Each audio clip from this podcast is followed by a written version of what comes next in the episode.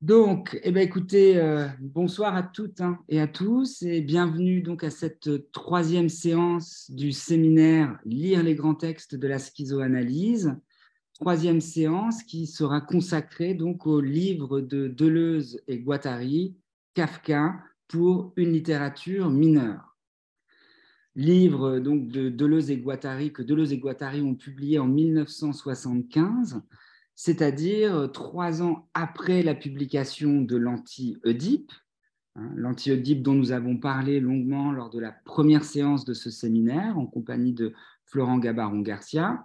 Et pour ceux qui n'auraient pas pu euh, voir encore cette séance, je vous invite à la consulter en ligne sur le site de la chaire de philosophie à l'hôpital.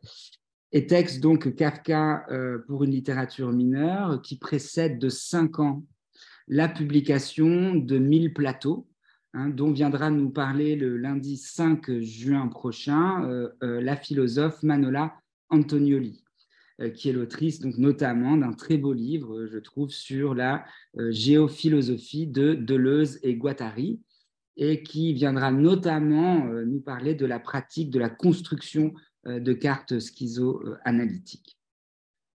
Euh, mais euh, donc pour ce soir, euh, pour notre sujet de ce soir, qui est Kafka pour une littérature mineure, j'ai donc l'immense plaisir et bonheur d'accueillir ce soir dans le séminaire Fabrice Bourlaise. bonsoir. Donc Fabrice qui est à la fois philosophe, psychanalyste et psychologue clinicien, mais aussi, dirais-je, un fin connaisseur de l'art contemporain et des questions esthétiques qui s'y rattachent, ainsi qu'un fin connaisseur des théories du genre et queer, ce qui fait euh, de Fabrice Bourlet, je dirais, euh, quelqu'un d'extrêmement euh, singulier et précieux dans l'environnement académique et clinique qui est le nôtre, et pour ce qui nous concerne ce soir, un, un allié de poids pour nous aider à lire et à comprendre euh, donc le livre de Deleuze et Guattari, euh, Kafka pour une littérature mineure, qui est précisément un livre qui se situe au croisement on dire, du champ disciplinaire de la philosophie, de l'esthétique, de la littérature et euh, de la psychanalyse. Alors pour être un peu plus précis sur ces, trois casquettes que possède Fabrice Bourlaise, il faut d'abord rappeler que donc Fabrice Bourlaise est l'auteur d'une thèse qu'il a soutenu, euh, donc je crois, en co-tutelle avec l'Université de Lille 3 et l'Université de Pise. Elle aussi, sa thèse au croisement de la philosophie, de l'esthétique et de la psychanalyse, et qui portait donc sur l'œuvre de Pasolini, et qui a été publiée en 2015 aux presses du réel sous le titre Pulsion euh, pasolinienne. Il est également, Fabrice Bourles, professeur de philosophie et d'esthétique à l'École supérieure d'art et de design de Reims mais il, aussi, donne aussi un cours, cette fois au croisement des théories féministes du genre et queer et de la psychanalyse à Sciences Po Paris, hein, cours qui s'intitule Politique de l'inconscient, genre, féminisme, théorie critique, passant la psychanalyse. Et il coanime enfin euh, actuellement avec Laurie Lofer, Sylvia Lupi, Tammy Ayush, Cynthiana Ravini, euh, le séminaire qui s'appelle clinique et critique, en référence, je pense que vous l'aurez partie euh, euh, perçu donc au, livre hein, de Deleuze, Critique et clinique, et séminaire donc clinique et critique qui euh, se tient une fois par mois à la ménagerie de Verre, qui est ouvert à toutes et à tous, et dont le thème de cette année est les nouveaux nouvelles perverses.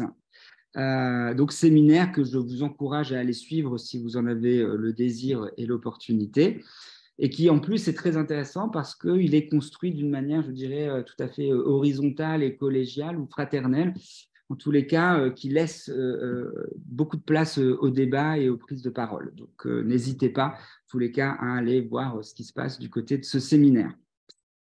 et enfin, donc, pour terminer la présentation de Fabrice Bourlet, je dirais last but not least, Fabrice Bourlaise est donc l'auteur d'un livre euh, qui est ici, hein, qui s'intitule donc Queer Psychanalyse euh, clinique mineure et déconstruction du genre, et qui est un livre de mon point de vue tout à fait euh, admirable, alors qui, je viens de le a fait déjà l'objet de nombreuses traductions, et dont je ne saurais trop vous recommander la lecture.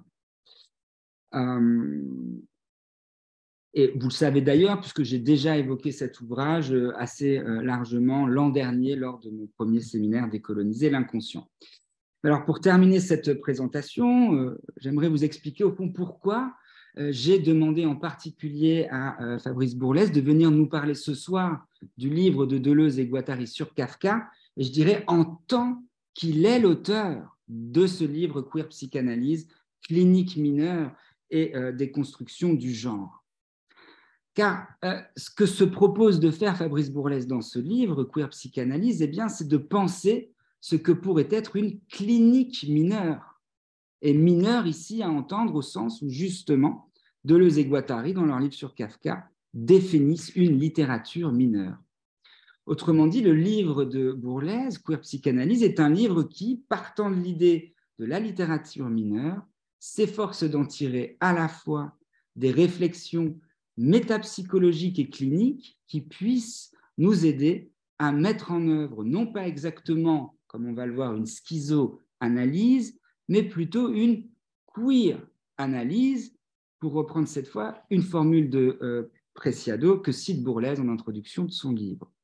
C'est-à-dire une clinique qui ne concerne plus seulement la question du traitement de la psychose, comme on a pu le voir au cours des deux premières séances du séminaire donc, euh, sur les, les, grands textes de la schizoanalyse, mais une clinique qui puisse intégrer dans sa pratique les critiques que les études du genre queer et trans ont faites au discours psychanalytique, trop centré sur l'Oedipe notamment, mais aussi euh, les critiques que ces études ont adressées à la schizoanalyse elle-même et à Deleuze et Guattari, et notamment autour, peut-être on pourrait y revenir, du concept de devenir et de devenir femme.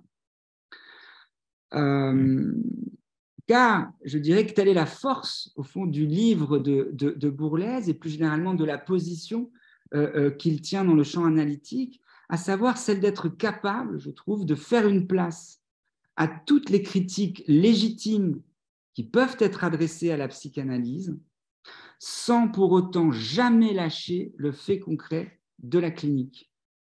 Exigence qui se retrouve euh, dans une citation avec laquelle j'aimerais terminer cette introduction et dans lequel euh, revient sur euh, cette exigence qui est donnée à la clinique contemporaine de se renouveler au contact à la fois euh, du discours de la schizoanalyse, mais aussi des critiques des études du genre et queer, et en même temps la difficulté qu'il y a tout en intégrant ces critiques de maintenir une clinique correctement orientée et qui soit capable de faire face aux, je dirais, aux faits concrets euh, de ce que c'est que euh, être en analyse. Alors euh, voilà, je vais finir donc cette brève introduction en vous citant deux petits paragraphes de Fabrice Bourlaise et ensuite je lui laisserai donc la parole pour qu'il nous présente sa lecture de Kafka et la manière dont il l'a mobilisé dans ce, dans ce livre que je viens de vous présenter. Alors, la citation est donc la suivante au quotidien, là où le clinicien a affaire à l'insupportable, ce qui entrave chacun dans son existence, ce qui ne cesse de faire souffrir, ce qui n'arrive pas à rentrer dans l'ordre.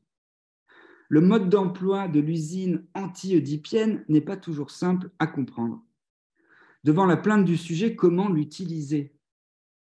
Entendre les vrombissements machiniques, prêter oreille au rugissement des délires qui hallucine les races, l'histoire, les continents et les langues, affûte l'écoute clinique.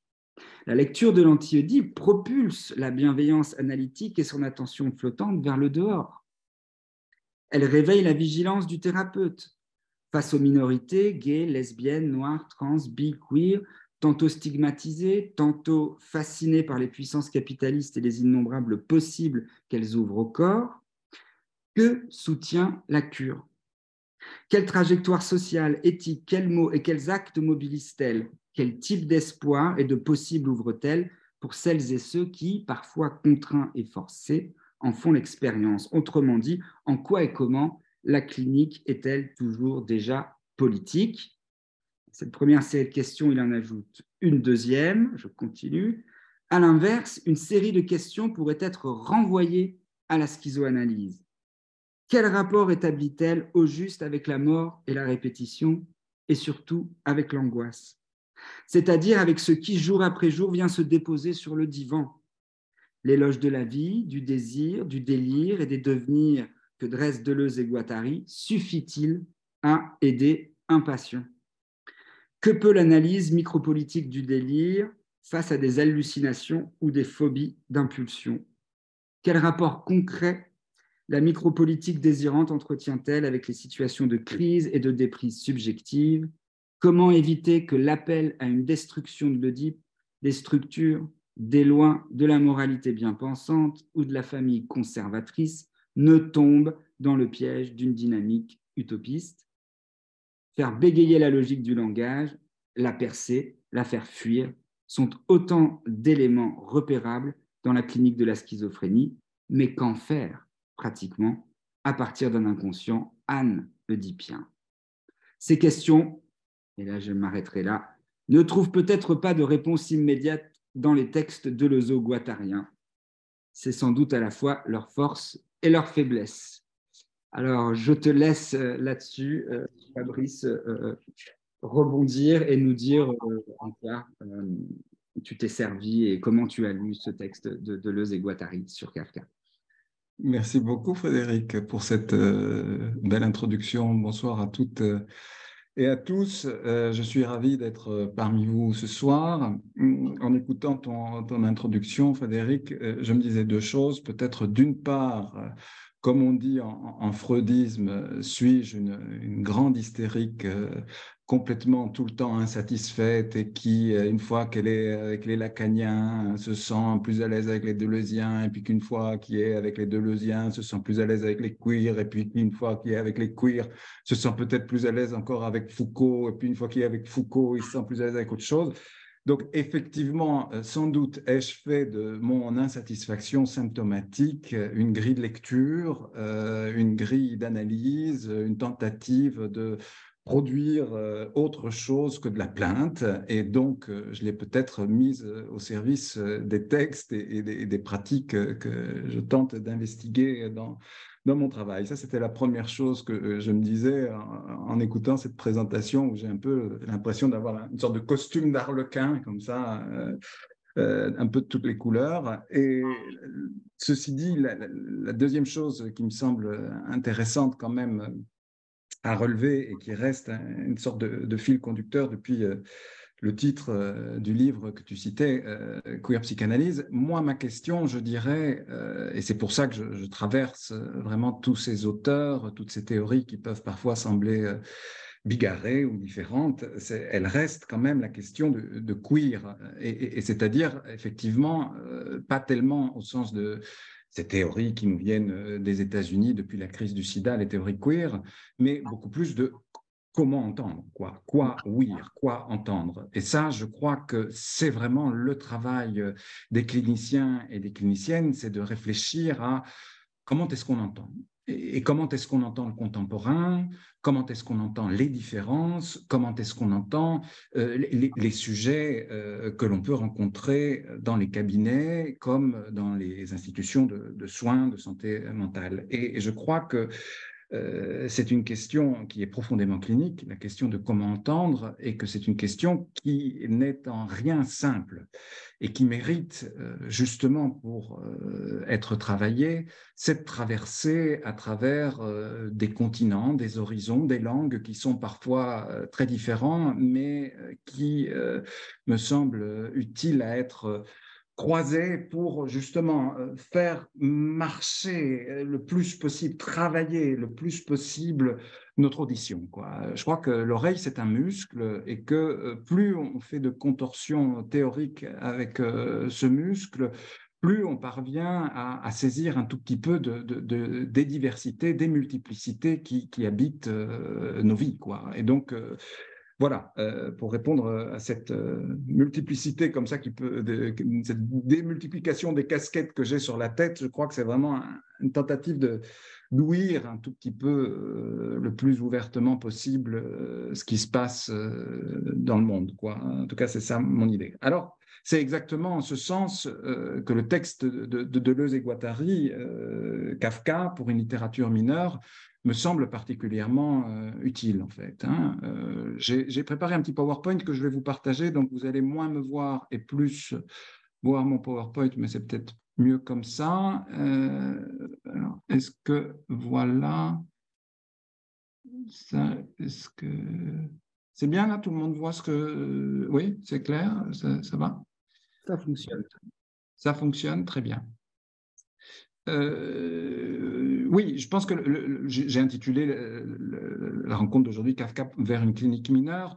Euh, je vais essayer euh, d'abord de, reprendre ce que tu as déjà évoqué un peu rapidement, Frédéric, de ce choix et de cette place de l'œuvre de Kafka euh, au sein euh, du travail de, dans la collaboration de guattarienne dans un premier temps. Puis ensuite, ce que je vous proposerai, c'est peut-être de s'intéresser à un chapitre en particulier du bouquin de, Deleuze et, Guattari sur Kafka, qui est le chapitre 3 et qui s'intitule Qu'est-ce qu'une littérature mineure? pour, dans un dernier temps, et puis on en passera évidemment à un temps de, dialogue, si vous le voulez bien, essayer de, mieux désigner, décliner, euh, montrer, indiquer ce que, ce que j'essaye de, penser quand je parle d'une clinique mineure. Voilà pour un peu les, les trois temps de, de mon intervention aujourd'hui. Et de la sorte, j'espère qu'à la fois on pourra et contextualiser le travail de Deleuze et Guattari, et en particulier cet ouvrage, et essayer d'un tout petit peu mieux contextualiser euh, la perspective euh, qui est la mienne. Alors peut-être euh, très simplement pour, euh, pour commencer, quelques points de repère qui sembleront euh, sans doute aux experts de Kafka tout à fait évidents. Je m'en excuse, je, suis pas, je, ne fais pas partie des experts de, Kafka, même si j'ai beaucoup lu Kafka et, j'ai toujours eu énormément de, joie en fait à traverser ces textes. Mais rappelons quand même que c'est un auteur de langue allemande, mort en 1924, qui vivait à Prague, dans le ghetto juif. Et rappelons aussi peut-être que euh, cette chose un peu évidente, mais que Kafka a connu un succès euh, posthume assez, assez colossal et assez international assez rapidement, en fait puisque bon, vous connaissez tous euh, la, célèbre histoire qui raconte que Kafka voulait brûler euh, son œuvre euh, euh, après sa mort et demande à son ami Max Brod de s'en charger. Et Max Brod refuse, enfin trahit son ami après, coup, après, après son décès, puisqu'il sauve non seulement des flammes kafkaïennes et non seulement la, la, volonté de Kafka de détruire son œuvre non publiée après sa mort, mais il la sauve aussi des flammes des nazis en emportant plutôt que sa propre œuvre. Max Brod prend en Israël euh, les, inédits de Kafka et euh, les arrangera un peu à, sa sauce, il faut bien le dire, c'est-à-dire qu'il va un peu recomposer certains chapitres, etc., pour donner plus de cohérence à l'œuvre, mais euh, il édite, après la mort de Kafka, progressivement les journaux, les romans. Il faut savoir que des romans aussi importants que Le Château, Le Procès sont des romans posthumes romans posthumes euh, qui connaissent un immense succès euh, en Allemagne très rapidement, et puis qui connaissent aussi un, immense succès en France grâce ou à cause, peut-être faut-il dire, la traduction de quelqu'un qui s'appelle Alexandre Vialat, qui est un peu le, passeur euh, de Kafka en, français et qui, là aussi, va un peu arranger la traduction à sa sauce, ce qui explique qu'une fois que l'œuvre de Kafka passera dans le domaine euh, public, euh, les éditions Pléiade referont carrément toute une traduction de l'œuvre kafkaïenne. Donc, grand succès de Kafka, pourquoi? Bon, bah, Sans doute parce qu'il anticipe le, marasme, sa littérature, la spécificité de son style, comme de ce qu'il décrit comme situation euh, littéraire, anticipe véritablement le, drame de la Deuxième Guerre mondiale. Et euh, en tout cas, c'est ce que euh, nombre de, ses commentateurs vont remarquer dans, cette littérature si, spécifique, dans cette prose si originale, si singulière qu'est l'allemand de, de Kafka. Et au, nombre de, voilà, des, disons des, amateurs euh, de Kafka, on peut, on peut, comme ça, on peut pointer deux tendances, je dirais. Il y a deux manières de lire Kafka. Quoi. Il, y a, la manière un peu à la Marthe Robert, euh, et j'essaierai de vous montrer deux, trois, enfin, on lira tout de suite euh, un extrait de Marthe Robert, mais une manière qu'on pourrait nommer herméneute, de lire Kafka, une herméneutique du texte de Kafka, c'est-à-dire on essaye d'interpréter euh, le texte de Kafka euh, parce que effectivement c'est un texte qui déstabilise, qui fait énigme, et on essaye d'y trouver du sens. Et donc il y a vraiment un vrai travail d'interprétation qui est notamment porté par, par Marthe Robert en France, qui est une grande lectrice euh, de Kafka et qui euh, joue sur euh, deux tableaux en quelque sorte, le tableau psychanalytique et puis le tableau plus religieux puisque Kafka est, juif et donc ça fait vraiment partie de le prisme d'interprétation dans lequel est pris l'œuvre kafkaïenne, c'est vraiment cette espèce de jubilation à essayer de trouver, à mettre du sens sur Kafka. Travail du côté de Marthe Robert. Et puis, il y a un autre élément, toujours comme ça, dans les grandes lignes, à, à repérer sur euh, sur le succès de Kafka, c'est euh, cet, événement euh, qui a lieu en 1946 où la revue Action, qui est une revue marxiste, pose, suite à, justement à la découverte du fait que Kafka voulait qu'on brûle son œuvre, pose la question directe faut-il brûler Kafka? Et donc là, vous avez toute une série d'intellectuels marxistes qui prennent vraiment cette question à la lettre et qui, au fond, lisent Kafka. Sont marxistes, ils sont à gauche, et au fond, ils, le lisent de manière extrêmement politique et reprochent, pour certains d'entre eux, euh, à Kafka euh, de euh, ne, pas être suffisamment engagé dans la révolution, dans l'action, et Kafka serait comme ça un, auteur euh, euh, qui pourrait être euh, assimilé au drame névrotique, petit bourgeois, qui empêcherait une véritable révolution politique d'advenir. Donc, si vous voulez, ça c'est un peu la tendance à la fois politique et la tendance herméneutique, je dirais, de se reporter sur l'œuvre de Kafka. Et c'est avec ça, avec cette double tendance, que le livre de Deleuze et Guattari, qui est publié en 1975, va vraiment faire interruption. C'est-à-dire que Deleuze et Guattari vont euh, rompre aussi bien avec euh, la tradition herméneute, interprétative, euh, vraiment de, tentative d'interpréter le texte de Kafka, et ils vont aussi essayer de redonner, redorer le blason politique de Kafka. Hein. Et donc, ils vont vraiment faire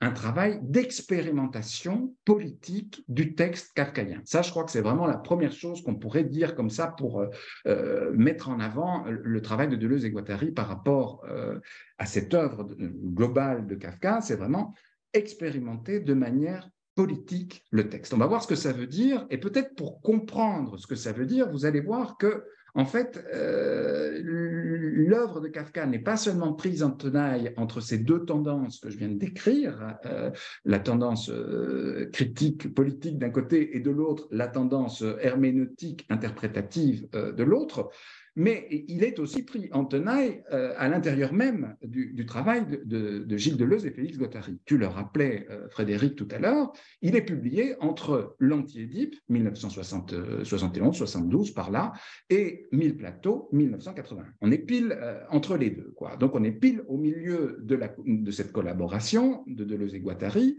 Et au fond, moi, mon idée, c'est que ce texte reprend des thématiques que vous aurez certainement déjà pu lire, voir euh, au moment où vous avez découvert euh, l'anti-édipe euh, il y a quelque temps, et que vous allez en retrouver d'autres au moment où vous lirez Mille plateaux. C'est vraiment un ouvrage de transition qui permet à Deleuze et Guattari peut-être de sortir de cette veine euh, très euh, où il s'époumonne de manière très euh, à la fois contestataire et, révolutionnaire contre la psychanalyse dans l'anti-Édipe et où il, il, prépare un petit peu ce qu'ils affirmeront de façon beaucoup plus positive, on va dire, avec la théorie des devenirs dans Mille plateaux. Je, vous propose de contextualiser cet avant et cet après de Lezo guattarien avant de rentrer dans, le détail de, Kafka pour une littérature mineure. En, fait, euh, je vous ai pris deux petites citations qui me semblent résonner euh, non seulement avec tout le travail de Deleuze et Guattari, mais aussi avec euh, ce que moi je, retire de ce travail et ce que je garde quand, je vous dis que mon travail, c'est réfléchir à comment on entend aujourd'hui, à queer, eh bien, je garde toujours ces deux citations en tête. C'est sans doute mes deux citations préférées de, de l'anti-Oedipe, donc de ce texte qui vient avant la, rédaction de Kafka pour une littérature mineure, et qui est un texte où ils sont fâchés. Deleuze et Guattari sont fâchés avec, euh, avec Freud et sont surtout fâchés avec euh, les Freudiens. Ils sont aussi fâchés à l'époque avec euh, une partie du, du, lacanisme. Et au fond, le, reproche principal qu'ils font à Freud, c'est d'avoir fait une découverte immense. Est-ce que vous m'entendez? Oui? Oui. Ça va mieux. un petit peu, oui, je ne sais pas pourquoi. Ça y est, c'est revenu. C'est bon là? C'est revenu? Donc, euh, je vous disais que euh, le texte de, de, de Deleuze et, Guattari et, le, Kafka est pris entre leur critique de l'anti-Oedipe et anticipe de manière un peu euh, réjouissante comme ça ce qu'il pour proposer dans le plateau. Et en fait, ce qu'il reproche, donc je propose de, voir ce qu'il y a avant et après, très rapidement, avant de dans le détail du texte, et euh, il y a dans l'anti-Oedipe colère comme ça contre euh, les freudiens, contre le freudisme, contre le phallien, contre une conception du désir euh, lacano-freudien déterminée par le manque, la castration, symbolique, ils sont très en colère dans, dans, dans Et voilà, cette phrase euh, qui résume assez bien leur, leur, point de vue, c'est Freud a opéré la découverte la plus profonde de l'essence subjective abstraite du désir. Freud a découvert la libido. Mais comme cette essence, il a réaliéné, investi dans un système subjectif de représentation du moi. Donc au fond, c'est de dire je pense, c'est que euh, Freud, en quelque sorte, est un peutre. Freud est un couard. Freud a eu peur des conséquences de sa découverte et au fond, il a découvert cette machine, disent-ils, incroyable qu'est la libido. Et il parle machine au sens où cette machine fait fi de toute représentation subjective. La libido, pour eux, c'est vraiment une sorte de, de, grands flux à produire, à découper, à construire, qui nous connectent à des choses beaucoup plus grandes et beaucoup plus petites qu'un sujet enfermé dans sa famille, dans son papa, dans sa maman, dans sa triangularisation édipienne. Au fond, pour eux, euh, il y a une véritable critique du freudisme, il y a une véritable critique de la reprise lacanienne de Freud, mais il n'y a jamais d'abandon d'un amour passionné pour l'inconscient. Donc ça, je crois que c'est un point fondamental de l'anti-Oedipe à retenir, c'est qu'il y a vraiment euh, une grande critique de la manière dont on a voulu lire et interpréter l'inconscient, cette manière de lire et d'interpréter l'inconscient, elle est trop négative, elle est trop restrictive pour eux, elle est trop euh, castratrice, on pourrait dire, et elle est surtout beaucoup trop rattachée à une dimension de sujet qui est un peu euh, une dimension qui, que, que, que, Deleuze, déjà bien avant d'avoir rencontré Félix Guattari, n'a jamais cessé de, de critiquer. Pourquoi faudrait-il penser à partir seulement d'une individualité pensée comme sujet pensant, en fait. Est-ce qu'il n'y a pas moyen de penser autrement que ça? Est-ce que ça, ça n'est pas une image de la pensée, disait déjà Deleuze dans Différences et répétitions, dont il s'agirait de se radicalement séparer? Autre point qui me semble illustrer, je ne rentre pas dans, plus de détails de l'anti-édipe, vous avez déjà eu un cours dessus, mais autre point qui me semble important euh, de, retenir euh, et que je trouve encore aujourd'hui particulièrement contemporain, cette deuxième citation, euh, qui est à la page 456 et qui est une de mes citations vraiment favorites euh, de l'anti-Édipe, si quelqu'un trouve que ça va bien dans la psychanalyse, nous ne parlons pas pour lui, et pour lui, nous retirons tout ce que nous dit.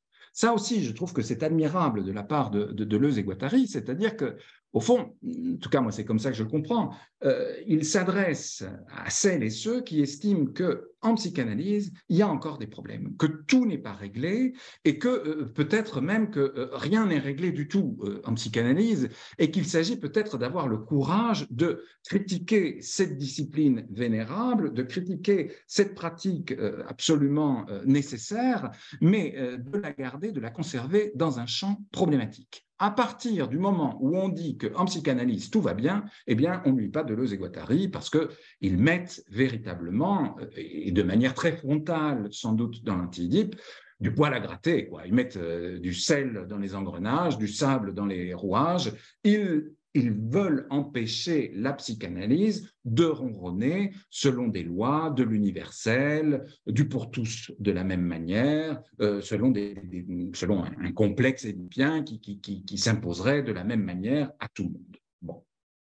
Leur tentative, évidemment, c'est de politiser dès l'anti-Oedipe le rapport à l'inconscient comment faire en sorte que euh, le rapport à l'inconscient ne soit plus tourné vers une intimité d'un sujet qui se laisserait interpréter par le prisme familial, la psychanalyse qui ronronne, mais comment faire pour renouer avec des puissances révolutionnaires qui sont à l'œuvre dans l'inconscient verra que ça, c'est vraiment le, pari qu'ils vont prendre à partir du moment où ils se tourneront vers Kafka.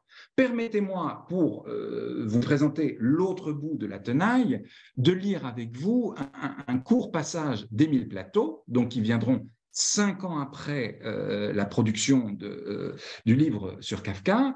Et dans les mille plateaux, euh, Deleuze et Guattari ont ce plateau absolument splendide sur les devenirs. Donc les devenirs, c'est vraiment la tentative pour Deleuze et Guattari de penser au-delà de l'identité, au-delà de l'être, au-delà de l'individu, pour essayer de mettre en mouvement autant les subjectivités que la pensée elle-même. Et donc, ils ont des pages vraiment splendides où ils convoquent, euh, entre autres, euh, Kafka, mais, ils convoqueront aussi euh, Nathalie Sarraute, ils convoqueront aussi Virginia Woolf, ils convoquent toute une série, Miller, Henri Miller, hein, ils, convoquent toute une série d'auteurs de, comme ça qui, dans leurs œuvres, mettent au travail des devenirs, des devenirs des devenirs femmes, des devenirs homosexuels, des devenirs végétaux, des devenirs jusqu'à devenir des devenirs enfants, des devenirs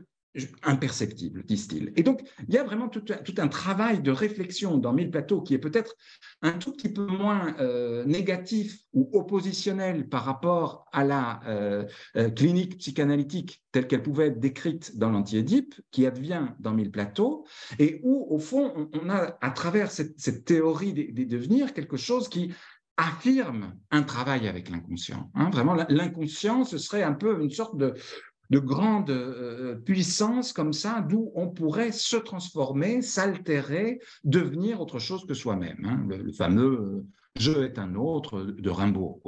Alors, ils disent ceci à la page 291 euh, d'Émile Plateau.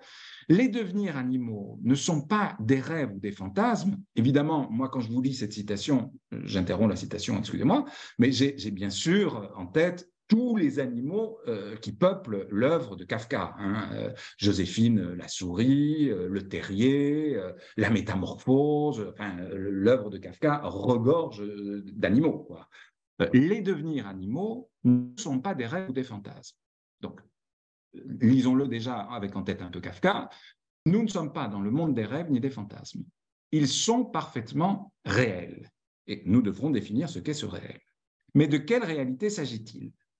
Car si devenir animal ne consiste pas à faire l'animal ou à l'imiter, il est évident aussi que l'homme ne devient pas réellement animal. Donc, devenir animal, ça n'est pas faire comme l'animal, et en même temps, on ne devient pas réellement un animal.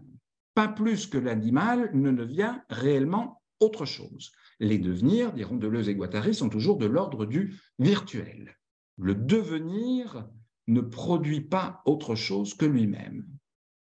Ce qui est réel, c'est le devenir lui-même. Et c'est ça qui les intéresse. C'est vraiment comment est-ce qu'on sort d'une logique de l'universel, comment est-ce qu'on sort d'une logique de l'être, comment est-ce qu'on sort d'une logique de l'identique, du même, pour suivre la force, la puissance des devenirs. Et ce qui est réel, c'est le devenir lui-même, la transformation le bloc de devenir et non pas des termes supposés fixes. Vous voyez, c'est pas l'identité homme qui devient animal qui se transforme, c'est pas ça qui compte. Ce ne sont pas des termes fixes qui comptent dans lesquels passerait celui qui devient. C'est ce point qu'il faudra expliquer. Comment un devenir n'a pas de sujet distinct de lui-même?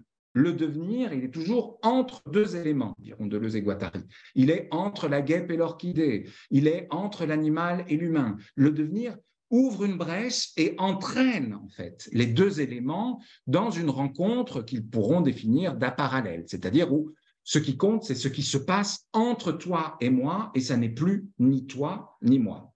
Je pense que c'est aussi une sorte de théorie de l'amour qu'il nous développe là. Hein. C'est-à-dire qu'un devenir, c'est plein de désirs, c'est plein de, c'est transformations. C'est comment est-ce que la relation amoureuse transforme. Et c'est pas moi qui me transforme un petit peu et toi qui te transforme un petit peu. C'est ce qui se passe entre nous qui nous transforme. Hein.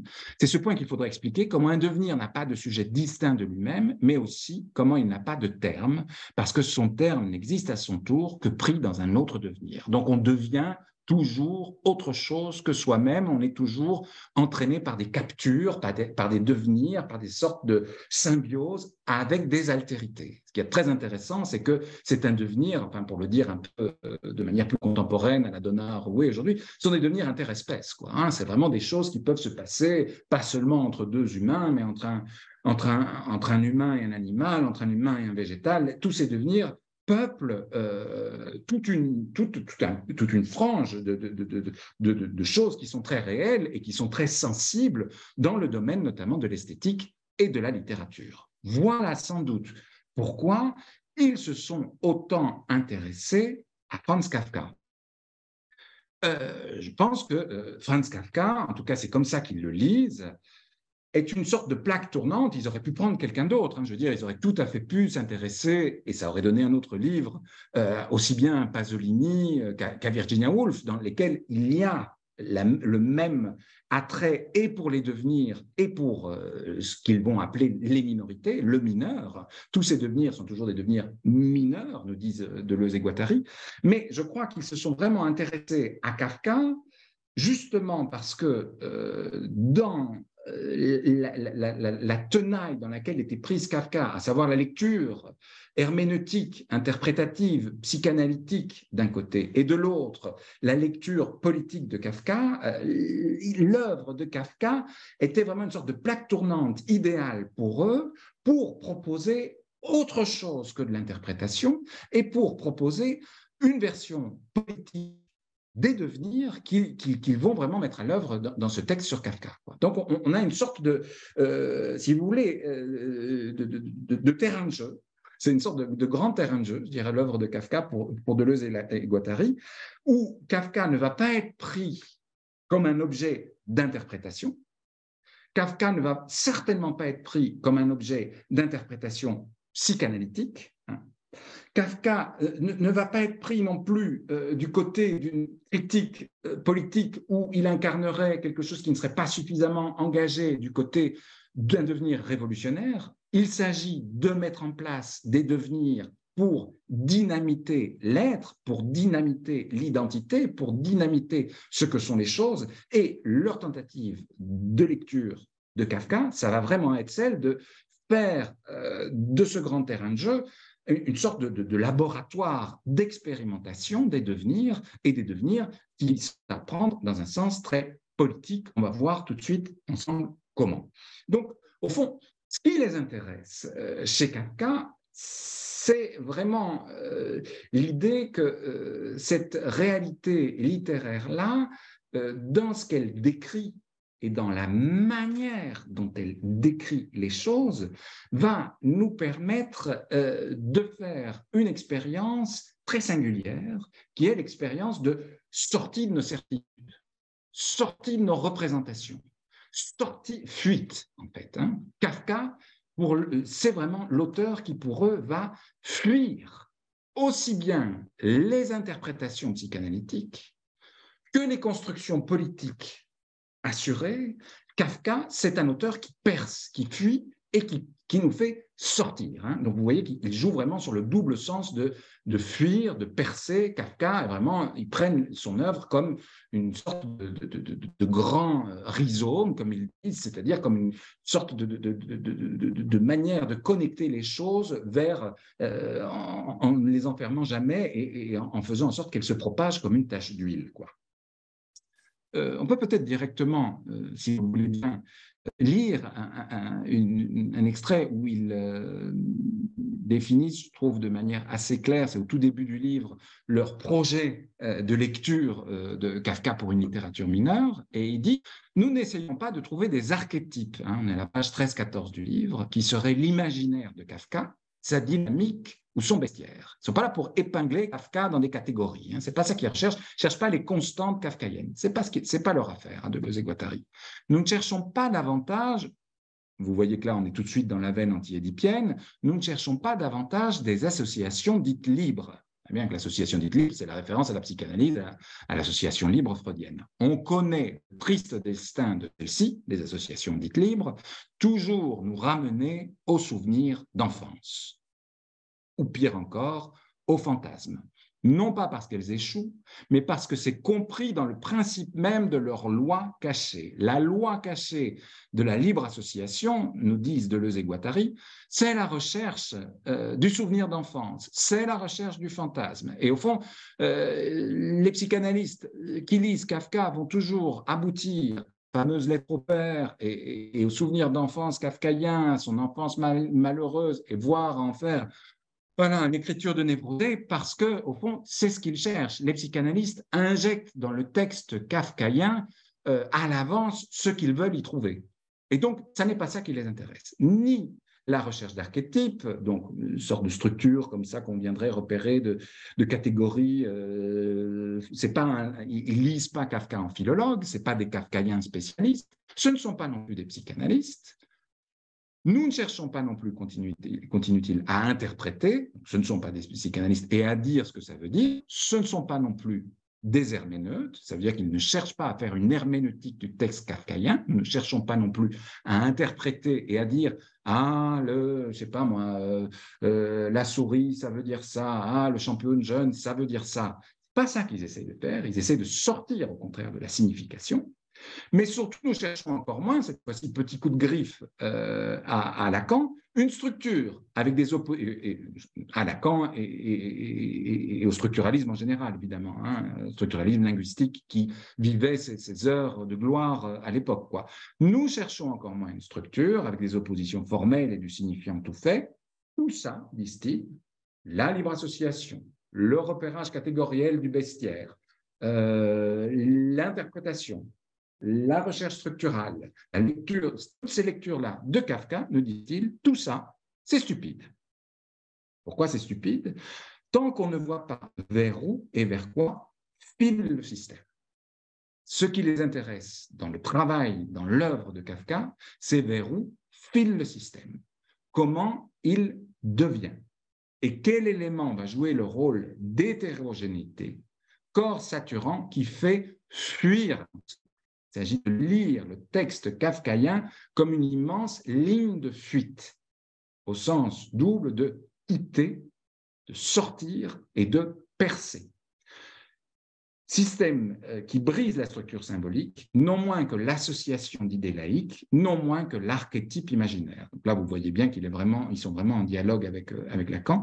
Nous ne croyons qu'à une politique de Kafka. Comment rendre l'œuvre de Kafka politique sans réponse au texte de l'action euh, qui se proposait de, brûler Kafka parce que pas suffisamment politique, nous ne croyons qu'à une politique de Kafka qui n'est ni imaginaire ni symbolique. Il s'agit donc de rentrer dans Kafka comme dans une machine qui va nous servir à nous reconnecter avec les devenirs, avec des puissances qui sont certainement virtuelles ou inconscientes, on pourrait dire ça. Et euh, de cette manière-là, peut-être euh, que l'enjeu pour Deleuze et Guattari, ça va vraiment être de se reconnecter avec cette notion que moi j'adore tout particulièrement et qui est celle du dehors. Deleuze et Guattari emploient l'œuvre de Kafka comme un dehors, dehors de la philosophie, mais dehors aussi de la pensée du sujet, dehors de la psychanalyse, dehors même de la littérature. Le dehors comme espace littéraire si singulier qui vient s'affirmer dans la manière dont cet auteur pratique la langue et dans ce que cet auteur décrit à travers sa langue si singulière. C'est-à-dire que qu'est-ce que c'est que euh, l'expérience littéraire comme dehors, comme toutes les lignes de fuite nous disent Deleuze et Guattari, tous les devenirs tentent toujours à s'alimenter, à s'orienter vers le dehors. il s'agit toujours d'aller vers cette, cette expérience étrange qu'est le dehors en tant que sortie du monde. Et c'est vrai, il y a une sortie du monde chez Kafka, euh, au sens où c'est difficile, même si sa manière de, pratiquer la, langue allemande est une, manière très euh, simple. Enfin, je veux dire, les phrases sont courtes, euh, il euh, n'y a, pas, beaucoup de, métaphores. c'est un, une langue qui est très cut, on pourrait dire, en, quelque sorte très rigoureuse comme ça. Il y a une sortie de la description évidente du monde. Il n'y a pas l'évidence d'un champ phénoménologique, de la joie d'être au monde. C'est pas comme ça chez Kafka. On est vraiment du côté d'une expérience d'un monde assez absurde, on pourrait dire en quelque sorte. Hein.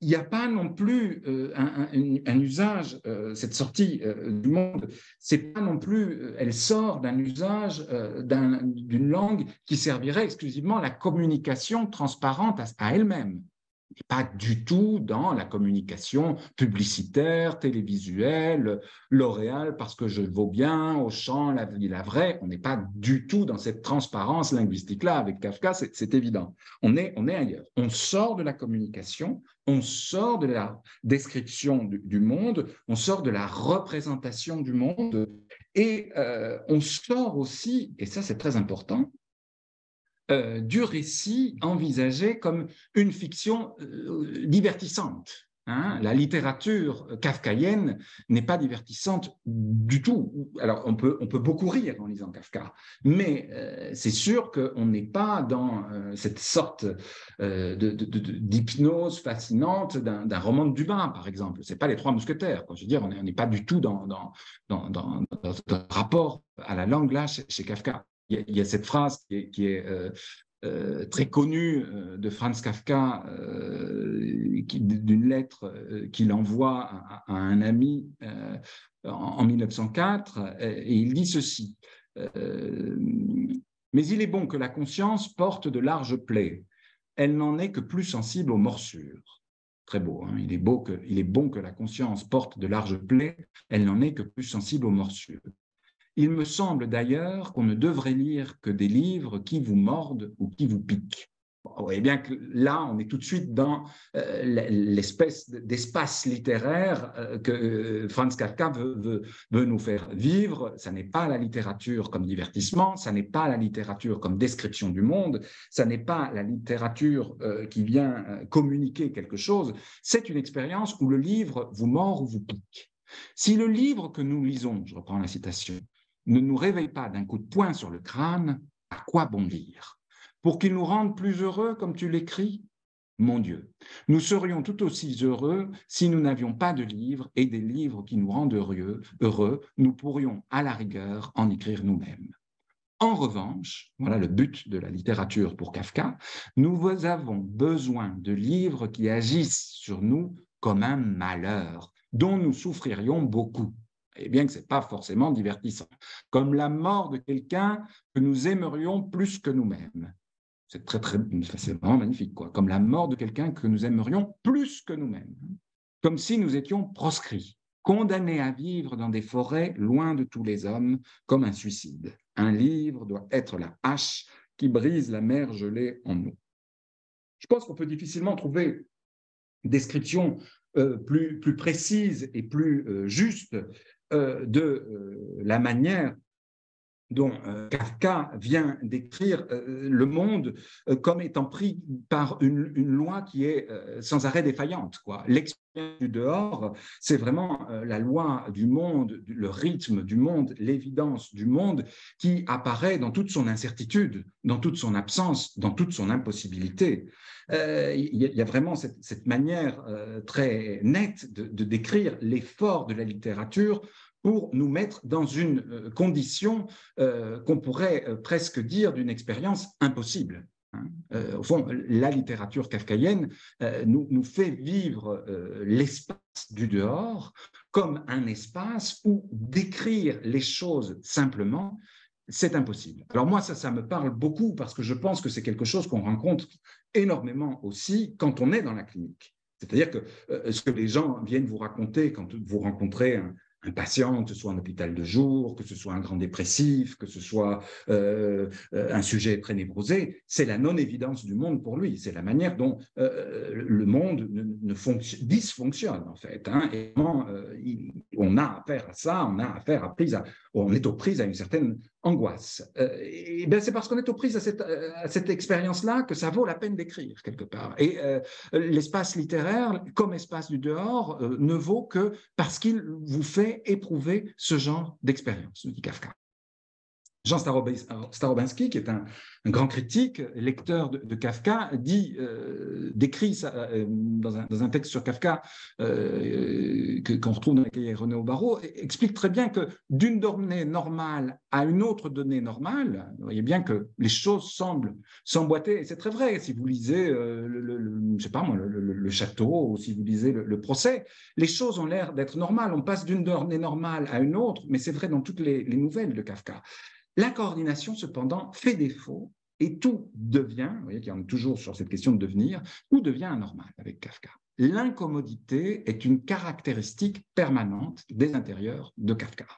C'est vraiment ça. Hein. il faut, faut, vraiment se dire que cette expérience du dehors, c'est une expérience très paradoxale qui est à la fois euh, plus intime que tout, extérieur, que tout intérieur et plus, euh, plus lointaine que tout extérieur. Et c'est vraiment cette expérience où une donnée, on passe d'une donnée normale qui semble normale à quelque chose d'autre qui semble tout à fait normal et on s'aperçoit qu'on est passé en dehors de soi-même. Donc, euh, pour, le dire aussi, cette fois-ci avec Marthe Robert, on a, deux options en fait pour comprendre l'œuvre de Kafka. Euh, elle, dit ceci d'un seul comme Franz Kafka, loin de faire du rêve, et c'est vrai que c'est un peu la situation du rêve aussi, l'espace du dehors, hein. c'est l'espace littéraire, c'est l'espace de l'angoisse, mais c'est l'espace du rêve aussi. Loin de faire du rêve un but de ses efforts, nous dit Marthe Robert, Kafka y est, il y vit. C'est même le, seul endroit où il soit vraiment chez lui.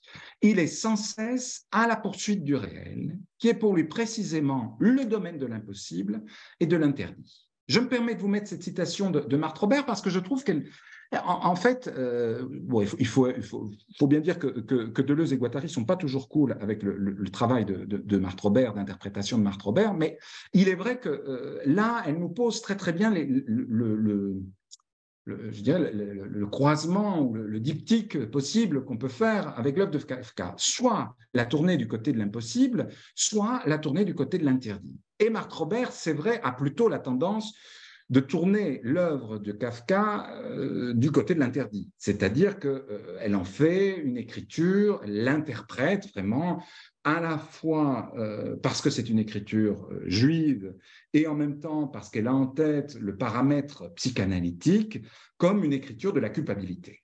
Hein, une écriture de l'interdit, une écriture de la culpabilité, une écriture où la loi est au centre euh, du travail, et cette loi qui est transmise euh, par un père à qui euh, Franz Kafka a, écrit une lettre où il lui dit qu'il a toujours été mal dans sa vie parce qu'il n'a jamais réussi à respecter, à entendre sa loi, eh bien, euh, Marc Robert nous dit, voilà, l'écriture de Kafka, c'est une écriture qui ne cesse de faire les comptes avec la loi et l'interdit, exactement comme tout bon sujet névrosé ne cesse de faire les comptes avec la loi de l'Édipe et avec la loi du nom du Père, pour le dire de manière un peu lacanienne. Et à partir de là, on peut effectivement prendre cette tangente euh, autour de l'œuvre de Kafka comme une sorte de grande tentative d'évasion hors de la sphère paternelle. Tentative d'évasion hors de la sphère paternelle, euh, c'est Max Brod qui, donne cette, formule pour décrire l'œuvre de Kafka.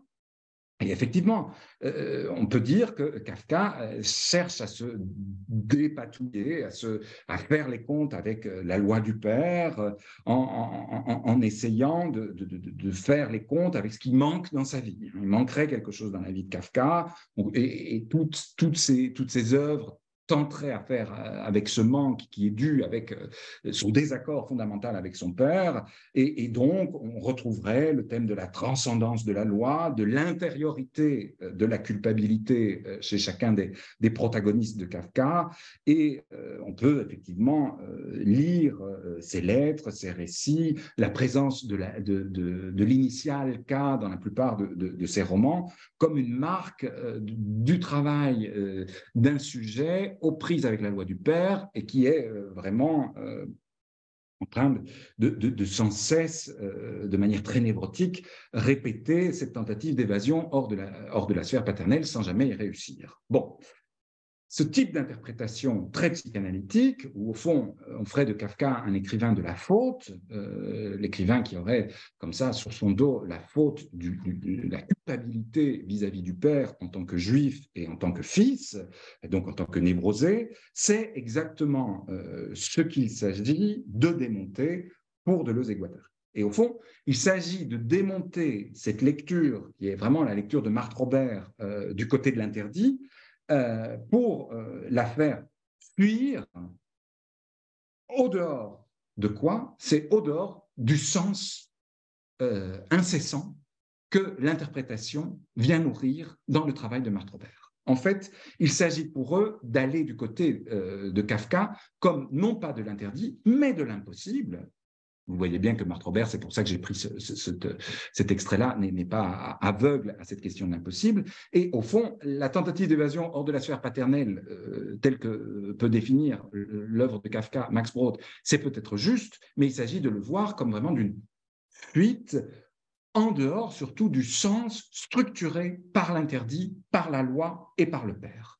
Et donc, Vraiment, euh, euh, je crois qu'il y a vraiment une, tentative de voir non pas euh, une interprétation, une herméneutique du sens qui n'en finirait pas de rajouter du sens au sens dans les nouvelles de l'œuvre kafkaïenne, mais beaucoup plus une tentative de voir comment ça fonctionne.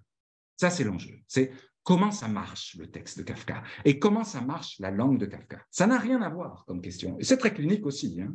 Il faut, l'avoir en tête. Hein. Qu'est-ce que ça veut dire quand vous me dites ça? Ou comment ça fonctionne pour vous en tant que sujet, votre plainte, votre symptôme, votre désarroi subjectif? Ce sont deux questions radicalement différentes. Est-ce qu'on rattache ce qu'on entend du côté du sens, ou bien est-ce qu'on rattache ce qu'on entend et ce qu'on lit, dans le cas de Franz Kafka, du côté d'une machinerie qui euh, fonctionne et comment est-ce qu'on essaye de décrire le fonctionnement d'un sujet? Comment tient un sujet? Comment tient un roman? Comment tient un livre? C'est vraiment comment ça marche, leur question à Deleuze et Guattari. Donc, sortie hors du sens, hors de la signification, hors de la représentation, sortie aussi hors de la manière dont ce sens, cette signification sont toujours rattachés par le biais de l'interdit, par le biais de, la loi et par le biais du manque à l'intimité d'un sujet, sorti hors de ce sujet pour expérimenter l'impossible à même les territoires du dehors. Voilà le projet de, euh, de Deleuze et Guattari dans euh, Qu'est-ce qu'une pour une littérature mineure. Euh, et pour vous donner un peu euh, une, image euh, de, de, ce que ça pourrait être ce dehors en tant que territoire de l'impossible, on peut de nouveau se, référer à une lettre de Kafka à, à Brode, où il dit ceci J'ai de nouveau pris conscience du fait que je vis sur un sol combien fragile. J'ai de nouveau pris conscience du fait que je vis sur un sol combien fragile, voire tout à fait inexistant au-dessous d'un trou d'ombre, d'où les puissances obscures sortent à leur gré pour détruire ma vie sans se soucier de mon bégaiement. De nouveau, moi je trouve ça vraiment d'une justesse euh, effrayante, la manière de décrire le vide, l'abîme euh, sur lequel euh, Kafka trace les, lignes de son parcours d'écrivain. La littérature me fait vivre, dit-il. Donc vous voyez que c'est une littérature qui est très vivante, mais qui a affaire à cette espèce de trou d'ombre où les puissances obscures sortent à leur gré pour détruire ma vie. La littérature me fait vivre. Vous voyez qu'on est dans ce paradoxe où la littérature me fait vivre, mais en même temps, hmm, je suis au-dessous d'un trou d'ombre. La littérature me fait vivre, mais n'est-il pas plus juste de dire qu'elle fait vivre cette sorte de vie-là? La littérature fait vivre cette sorte de vie-là, qui est cette vie au-dessous d'un trou d'ombre, hein, euh, au-dessus ou à côté ou dans même. la littérature est cette vie où on expérimente avec les puissances obscures. Et donc, euh, on est véritablement, euh, quand on sort d'une interprétation qui va du côté de l'interdit, et qu'on va vers ce trou, vers cette zone d'ombre, vers ce bégaiement de l'existence de Kafka, hein, vous savez au combien Kafka avait une, une, santé fragile, quoi.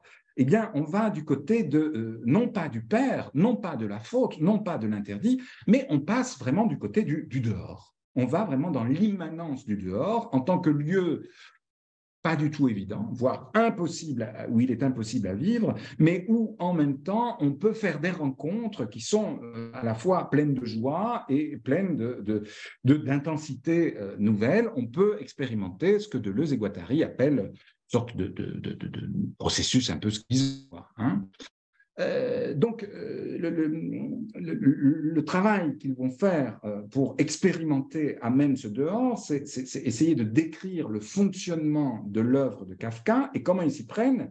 Eh bien, ils vont montrer que cette étrangeté de l'œuvre de Kafka, elle est connectée avec des multiplicités qui jouent, si vous voulez, à côté, en fait, du langage. Parce qu'au fond, euh, l'option euh, Kafka est du côté de l'interdit, Kafka est du côté de la névrose, Kafka est du côté du père, Kafka est du côté de la culpabilité, eh bien, ce sont autant d'interprétations qui fonctionnent avec le langage. Et en fait, ce qui est très intéressant euh, dans le travail de Deleuze et Guattari sur Kafka, c'est qu'ils vont connecter Kafka avec ce qui n'est pas exclusivement langagé. Donc les images, la place de la photographie dans Kafka, la place des tableaux dans Kafka, donc des animaux, euh, la souris, euh, et, donc, et donc aussi des architectures.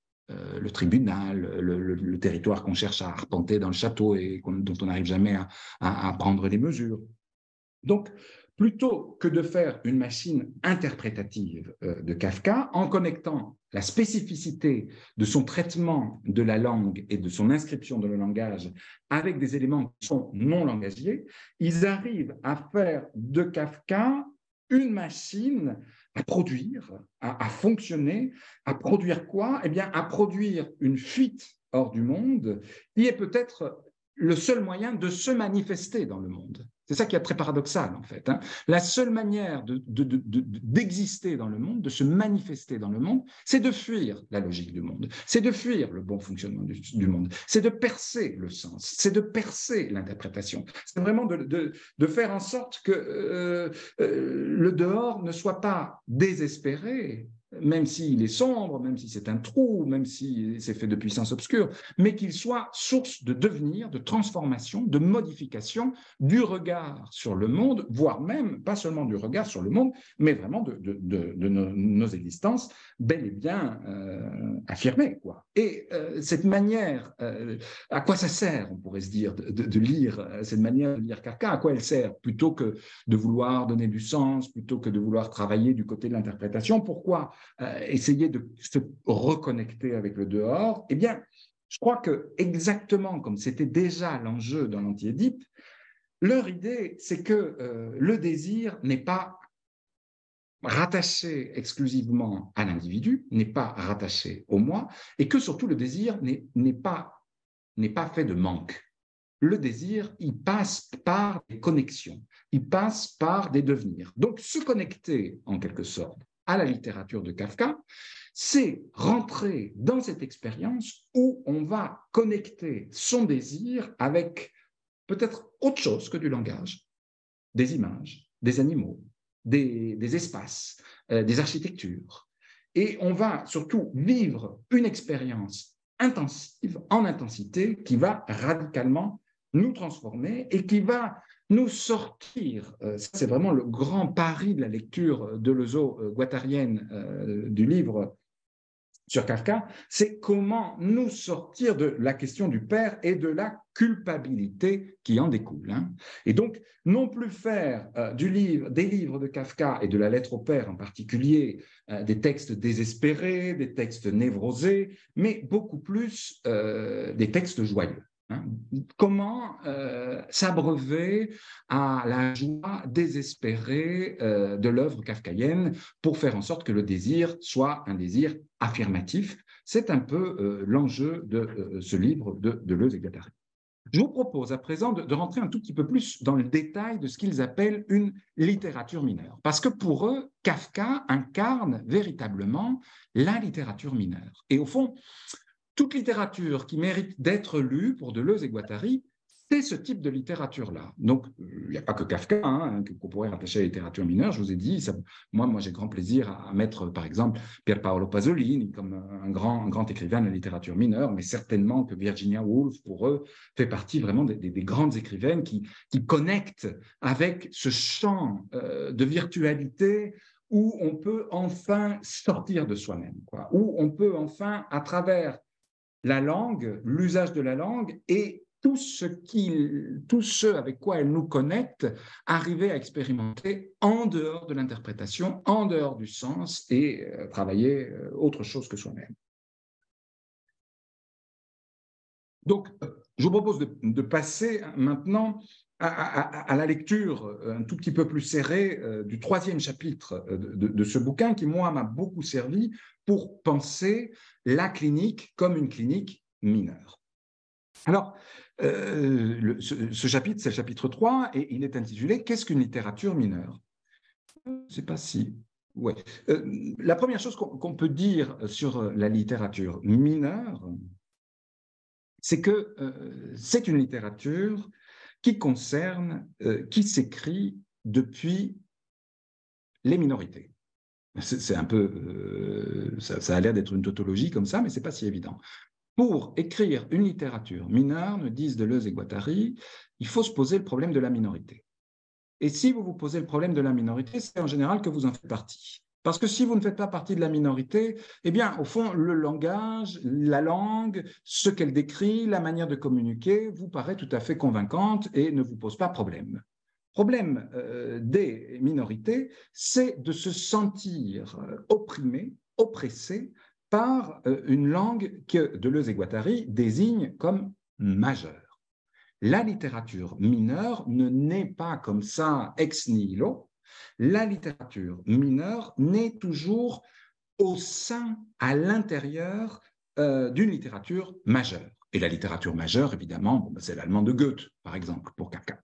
Pourquoi Kafka euh, appartient à, une minorité? Ben, Je vous l'ai déjà dit en fait euh, en, introduction. Je vous ai rappelé que Kafka euh, était, était un écrivain de langue allemande, mais il vit à Prague et non seulement il vit à Prague, mais il vit dans le ghetto.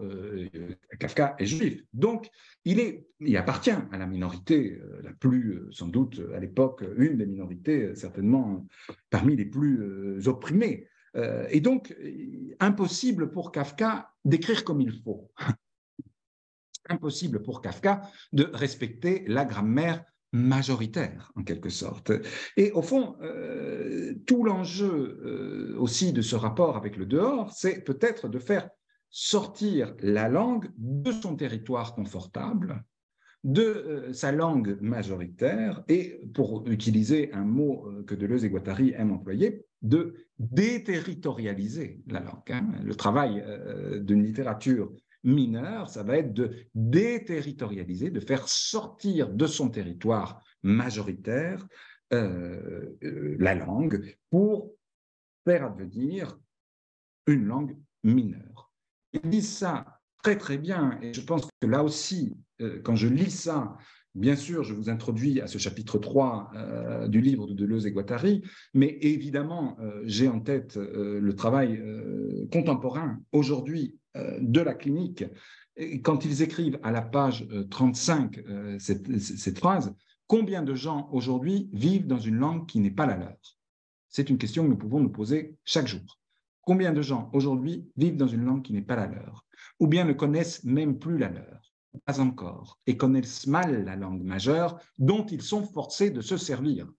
Euh, il est évident qu'à l'école, combien d'enfants euh, arrivent euh, bilingues, mais, sont obligés de se servir de la langue majeure, du français, alors qu'ils en connaissent une autre. Ils sont forcés de se servir de cette langue. Problème des minorités, disent Deleuze et problème d'une littérature mineure, mais aussi pour nous tous. Comment arracher à sa propre langue une littérature mineure, capable de creuser le langage et de le faire filer suivant une ligne révolutionnaire sobre?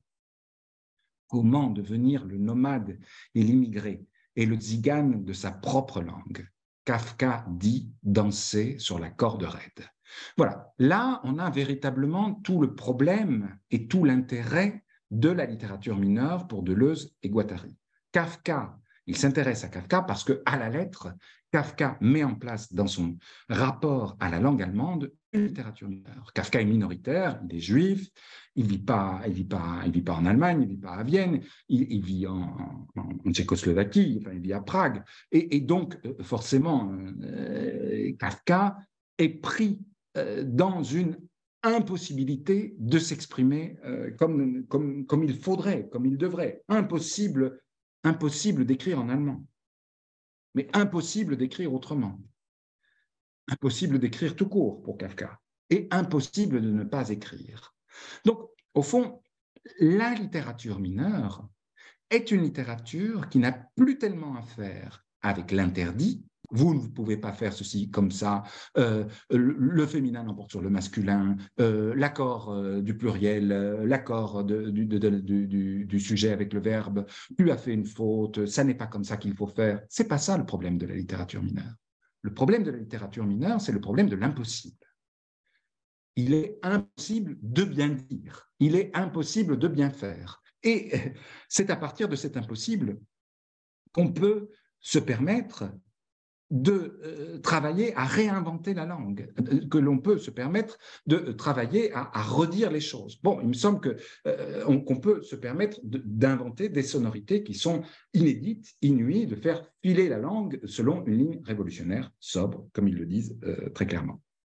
Donc, euh, voilà, l'intérêt de, Deleuze et Guattari pour Kafka, c'est que vraiment, à la lettre, il met au travail cette impossibilité-là dans euh, son œuvre, euh, son œuvre littéraire.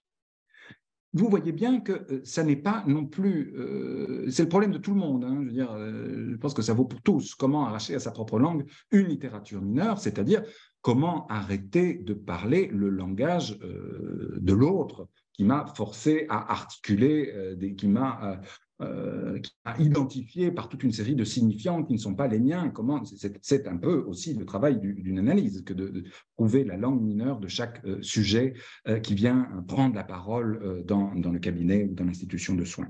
Mais, et ça c'est un point très important, étant donné que la langue mineure s'inscrit au sein de la majorité, s'inscrit au sein de la langue majeure, la langue mineure est directement connectée avec du politique, puisque euh, la minorité, elle est opprimée. Elle n'a pas d'autre choix que de réinventer la langue, que de se réapproprier la langue, que de, se, de déterritorialiser la langue pour la faire résonner autrement. Et ça, c'est éminemment politique pour Deleuze et Guattari.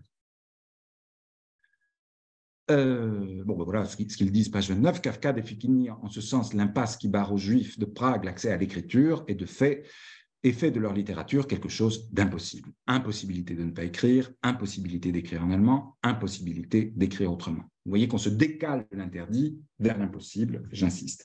Et c'est en, cela, bien sûr, qu'un euh, nouveau vocabulaire, de nouvelles intensités vont pouvoir euh, émerger euh, de cette langue mineure.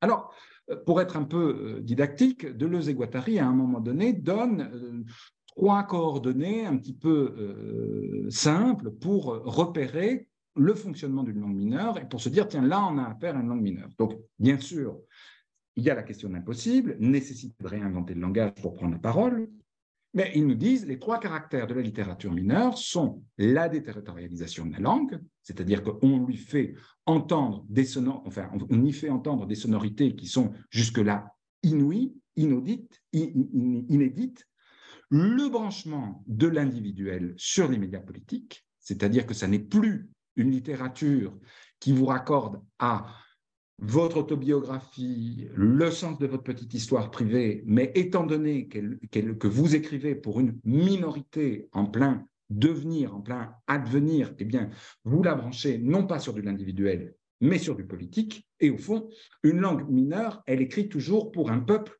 qui n'est pas encore complètement constitué Une langue mineure, elle, elle, se, elle fait sécession ou elle, s'empare et transforme la langue majeure pour faire advenir un agencement collectif d'énonciation, soit elle n'appartient pas à moi en tant qu'individu, mais elle, ouvre vers un peuple à venir. Hein?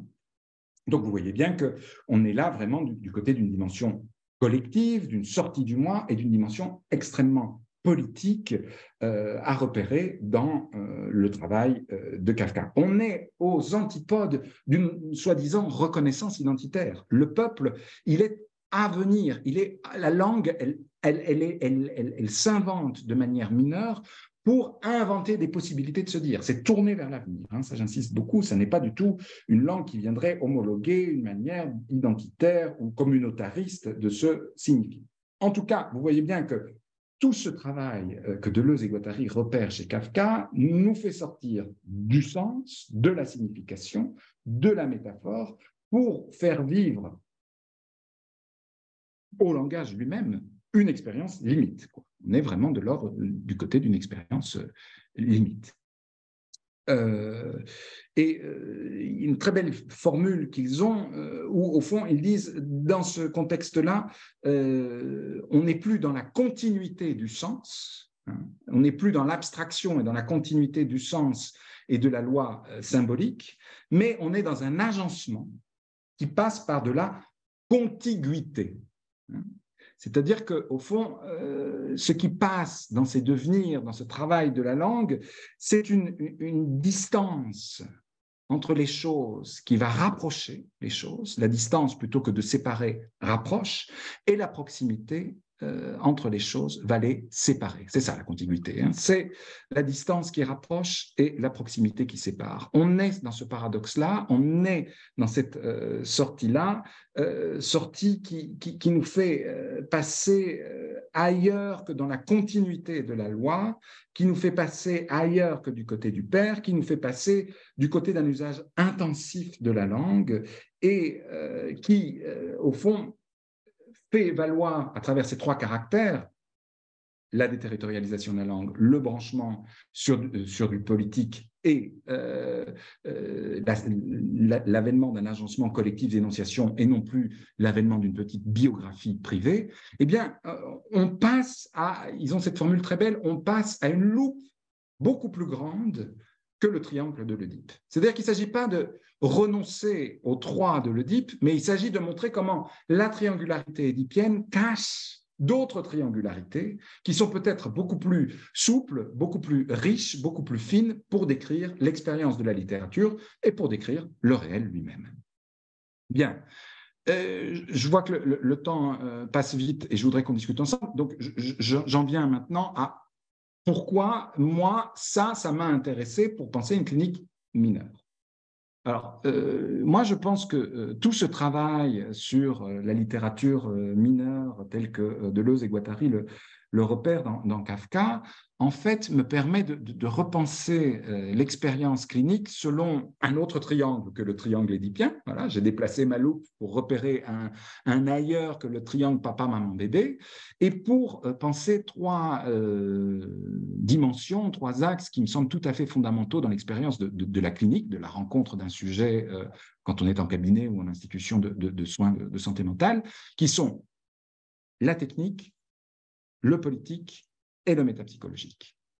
Alors, euh, ces, trois, ces trois dimensions sont toujours extrêmement euh, ficelées pour moi, c'est-à-dire que la technique, c'est qu'est-ce que vous faites en séance, qu'est-ce que vous dites en séance, comment vous vous comportez en séance.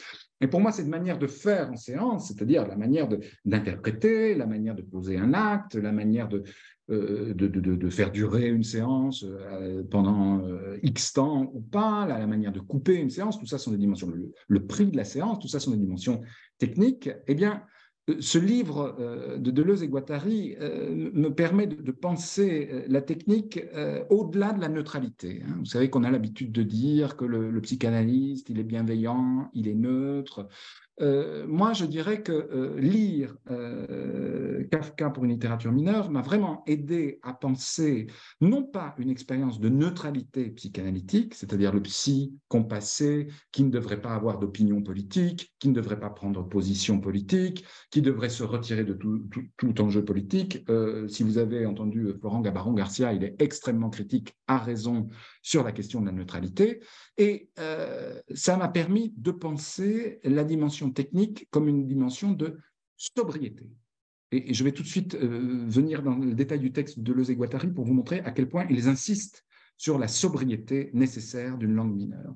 La deuxième chose qui me semble importante à souligner à partir de ce texte, pour moi en tant qu'analyste, euh, en tout cas, euh, leur, leur, travail sur Kafka m'a permis de me rendre compte que, effectivement, quand on travaille dans le champ de l'analyse, on a affaire à, bien sûr, l'intimité, la subjectivité, le cas par cas de chaque sujet qu'on rencontre, mais on a aussi affaire à euh, des gens qui peuvent appartenir à des minorités et que donc notre écoute ne peut absolument pas entendre tout le monde de la même manière sur le même prisme. Et donc, au fond, euh, il me semble que l'ancrage politique d'une clinique qui se revendiquerait comme mineure, c'est de vraiment laisser large place aux critiques qui ont été émises euh, par les minorités à l'endroit du dispositif psychanalytique.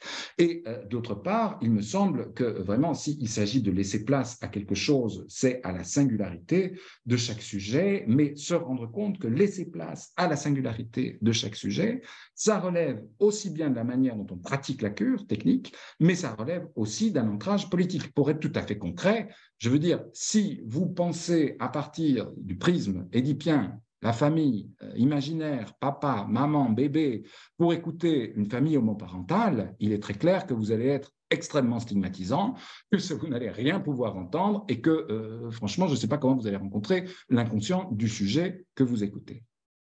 Et donc, troisième point, plutôt métapsychologique, je pense qu'une euh, clinique mineure ne travaille pas tellement du côté de l'interdit, du côté de ce qu'on a le droit de faire ou de ce qu'on n'a pas le droit de faire avec une représentation en tête d'une loi édipienne ou d'un nom du Père tout-puissant, mais essaye beaucoup plus de repérer, et c'est pour ça que ça me semble intéressant de le mettre du côté des représentations que l'on a dans la tête, donc du côté du métapsychologique, euh, où se situe l'impossible de chaque sujet. Et donc de travailler beaucoup plus, non pas à partir euh, de l'édipe universel qui vaudrait pour tous, comme loi, mais à partir de l'impossible. Là aussi, il me semble que le parcours qu'on vient de rapidement tracer euh, au sein de, Deleuze et, Guattari à travers l'œuvre de Kafka nous ramène vraiment du côté d'une métapsychologie qui laisse la plus large part possible à la manière dont pour un sujet, il y a de l'impossible. comment le sujet a affaire à l'impossible?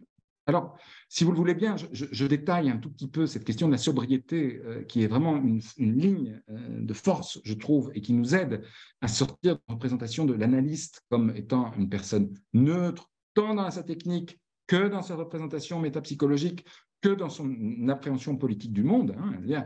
Le psychanalyste n'est pas du tout neutre, il n'est pas du tout neutre politiquement, il n'est pas du tout neutre d'un point de vue métapsychologique, c'est quelqu'un qui est très engagé. En revanche, c'est aussi quelqu'un qui fait preuve d'une grande sobriété. Et ils disent ceci, je trouve ça vraiment une leçon de, clinique remarquable, on ira encore plus loin dans la déterritorialisation non pas à force de surcharge, de retournement, d'épaississement. Vous savez, ça c'est la surcharge, le retournement, l'épaississement, c'est l'analyse qui rajoute du sens au sens, qui vous explique les trucs, ou c'est le coach qui vous donne des, des indications pour aller mieux la semaine prochaine, et puis la suivante, vous faites tel ou tel exercice. Pas du tout. On ira de plus en plus loin dans la déterritorialisation, dans la sortie de soi, donc, et dans la sortie de ses certitudes, à force d'une sobriété qui fait filer le langage. Et encore un peu plus loin, disent-ils, aller toujours plus loin dans la déterritorialisation à force de sobriété. Puisque le vocabulaire est desséché, le faire vibrer en intensité opposer un usage purement intensif de la langue à tout usage symbolique ou même significatif ou simplement signifiant. Arriver à une expression parfaite et non formée, une expression matérielle intense. Voilà, moi quand je lis Deleuze et Guattari et que j'essaye de les mettre au service de ce que j'appelle une clinique mineure, j'essaie véritablement de en tant que membre aussi d'une minorité, en fin de compte, euh, on a souvent résumé mon livre à une sorte de grand coming out, ah, je suis psychanalyste et je suis PD. C'est pas du tout ça que j'ai essayé de faire dans le livre. Enfin, c'est pas que ça que j'ai essayé de faire dans le livre. Ce que j'ai essayé de faire dans le livre, c'est de m'adresser, de lire, si vous voulez, la littérature psychanalytique majeure pour, euh, pour l'entraîner vers sa déterritorialisation à force de sobriété. Et je trouve que trop souvent, un vocabulaire psychanalytique, oui, est desséché et mérite de vibrer en, intensité. C'est-à-dire que tout mon travail, euh, vraiment, quand je parle de clinique mineure, c'est celui d'essayer de redonner, retourner, faire vibrer autrement cette langue psychanalytique pour qu'elle puisse arriver à un tout petit peu euh, de déterritorialisation, un tout petit peu d'intensité euh, nouvelle. Il me semble que c'est un enjeu euh, particulièrement éthique que celui de vouloir transformer la, langue psychanalytique majeure, celle qui ronronne un petit peu, pour essayer de l'entraîner vers, vers, la propre ligne de fuite. En tout cas, c'est l'objectif que je me suis fixé. Et euh, quand je, vous dis ça, j'ai en tête euh, ces, deux, extraits de, Deleuze et, Guattari. On fera filer l'allemand sur une ligne de fuite. On fera filer l'allemand sur une ligne de fuite. Il s'agit de faire fuir la langue majeure. Il s'agit de faire fuir les certitudes de la langue majeure. Il s'agit de faire fuir la grammaire de la langue majeure. On se remplira de jeunes. On arrachera à l'allemand de Prague tous les points de sous-développement qu'il veut se cacher. On le fera crier d'un cri tellement sobre et rigoureux même majeur, une langue est susceptible d'un usage intensif. Donc moi, je crois que même si Deleuze et Guattari ont été extrêmement virulents, critiques par rapport à la langue psychanalytique, eh bien, au fond, il faut se réjouir de leur critique pour peut-être revoir notre rapport à la langue psychanalytique, en tout cas travailler à une clinique où on fait un usage intensif de cette langue, qu'il a fait filer suivant des lignes de fuite créatrices et qui, si lent, si précautionneux soit-il, forme une déterritorialisation absolue. J'aime beaucoup cette, attention à la précaution, hein, à la lenteur. Il ne s'agit pas d'aller trop vite euh, avec euh, les concepts euh, ou avec la langue qu'on essaye de faire filer vers une dimension mineure. Il s'agit d'être très précautionneux, d'aller très lentement. Mais trouver une forme de déterritorialisation absolue, se servir du polylinguisme dans sa propre langue. Hein. Là, évidemment, on sent aussi euh, l'influence de Proust, hein, Proust qui disait euh, les beaux livres sont écrits dans une langue euh, qui est étrangère. Se servir du polylinguisme de sa propre langue, faire de celle-ci un usage mineur ou intensif, opposer le caractère opprimé de cette langue à son caractère oppresseur, voire trouver les points de non-culture et de sous-développement, les zones de tiers-monde linguistique par où une langue s'échappe, un animal se greffe, un agent se branche. Vous voyez toute la, dimension qui sort en fait euh, du, triomphe de l'impérialisme signifiant phallique lacanien, très clairement, hein, c'est ça qu'ils ont en ligne de mire là, pour essayer d'inventer un autre type de rapport à la langue, au langage et au sujet. Euh, dans cette série de, mobilisations, je, trouve que euh, Deleuze et Guattari sont, très inspirants. Il y a un, auteur qui est très kafkaïen et sur lequel je voudrais terminer ma présentation d'aujourd'hui parce que je vois qu'il nous reste qu'une demi-heure pour discuter et donc euh, on en restera là si vous voulez bien. L'autre auteur, qui est une grande référence évidemment de, de Deleuze aussi et qui est un immense lecteur de Kafka, dont on a rapprocher les romans euh, de ceux euh, de Franz Kafka lui-même, hein, c'est Maurice Blanchot, bien sûr, grand, grand écrivain, grand critique littéraire, qui me semble vraiment donner, euh, si vous voulez, une sorte d'indication, un petit peu comme Freud a pu donner dans ses écrits techniques une indication aux jeunes médecins, eh bien, je trouve que dans ce travail minoriser la langue psychanalytique, Blanchot nous donne véritablement une indication euh, qui est à la fois une indication de, critique littéraire, donc comment est-ce qu'il faut lire euh, les textes en littérature si on sort d'une interprétation herméneutique pour essayer de se brancher vers le dehors, les devenirs et, et les désirs qui vont avec, Blanchot écrit ceci. Euh, je trouve que c'est vraiment euh, une phrase que je ne cesse de, relire, de répéter, qui, moi, me semble tellement indiquer la manière de procéder quand on est dans la rencontre, non seulement avec un texte littéraire, mais aussi dans la rencontre clinique. Une minutie. Donc, il écrit ça dans De Kafka à Kafka, qui est l'ensemble des textes qu'il réunit, qu'il a écrit à propos de, de Franz Kafka. Blanchot écrit ceci Une minutie, une lenteur d'approche, une précision détaillée, même dans la description de ses propres rêves, sans lesquels l'homme exilé de la réalité, l'homme exilé de la réalité, autrement dit l'homme qui est passé du côté du dehors, du côté de l'espace littéraire, pour, euh, aussi bien pour euh, Blanchot que pour Kafka, est rapidement voué à l'égarement de la confusion et à l'à peu près de l'imaginaire. Donc il ne s'agit pas de se dire Ah, ok, on a fini avec le concept de la psychanalyse majeure, et alors on peut dire tout, n'importe quoi, son contraire, et on tombe dans l'égarement de la confusion et l'à peu près l'imaginaire. C'est certainement pas ça. Je pense que l'intuition de Blanchot est, hautement euh, utile pour euh, nous autres psychanalystes. Plus on est perdu au dehors, et le dehors, en quelque sorte, pour moi, c'est l'inconscient. Plus on est perdu au dehors, dans l'étrangeté et l'insécurité de cette perte, plus il faut faire appel à l'esprit de rigueur, de scrupule, d'exactitude, être présent à l'absence par la multiplicité des images, par leur apparence déterminée modeste, dégagée de la fascination et par leur cohérence énergiquement maintenue. Voilà. Je pense que si le texte de euh, Deleuze et Guattari, Kafka pour une littérature mineure, est utile pour nous en tant que cliniciens et cliniciennes au travail d'une clinique qui euh, aspirerait à renouer avec les minorités, et il ne s'agit pas de faire une clinique pour les minorités, mais il s'agit de faire une clinique qui apprend aux côtés des minorités, eh bien, je pense que euh, cela euh, implique une nouvelle forme de rigueur qui n'a rien à voir avec la rigueur euh, héritée de la modernité philosophique, euh, cette rigueur euh, hautement subjectivante, hautement hiérarchisante, hautement appropriationniste. C'est pas du tout la rigueur du sujet moderne qu'il s'agit de trouver, mais c'est cette autre rigueur dont nous parle Blanchot quand il se penche sur les textes de Kafka, cette rigueur qui laisse place à, la lenteur d'approche, à la précision détaillée, qui est celle euh, avec laquelle on ne peut euh, qu'avancer euh, dans l'arpentage du territoire, des territoires du dehors, qui sont ceux de l'inconscient. Je vous remercie.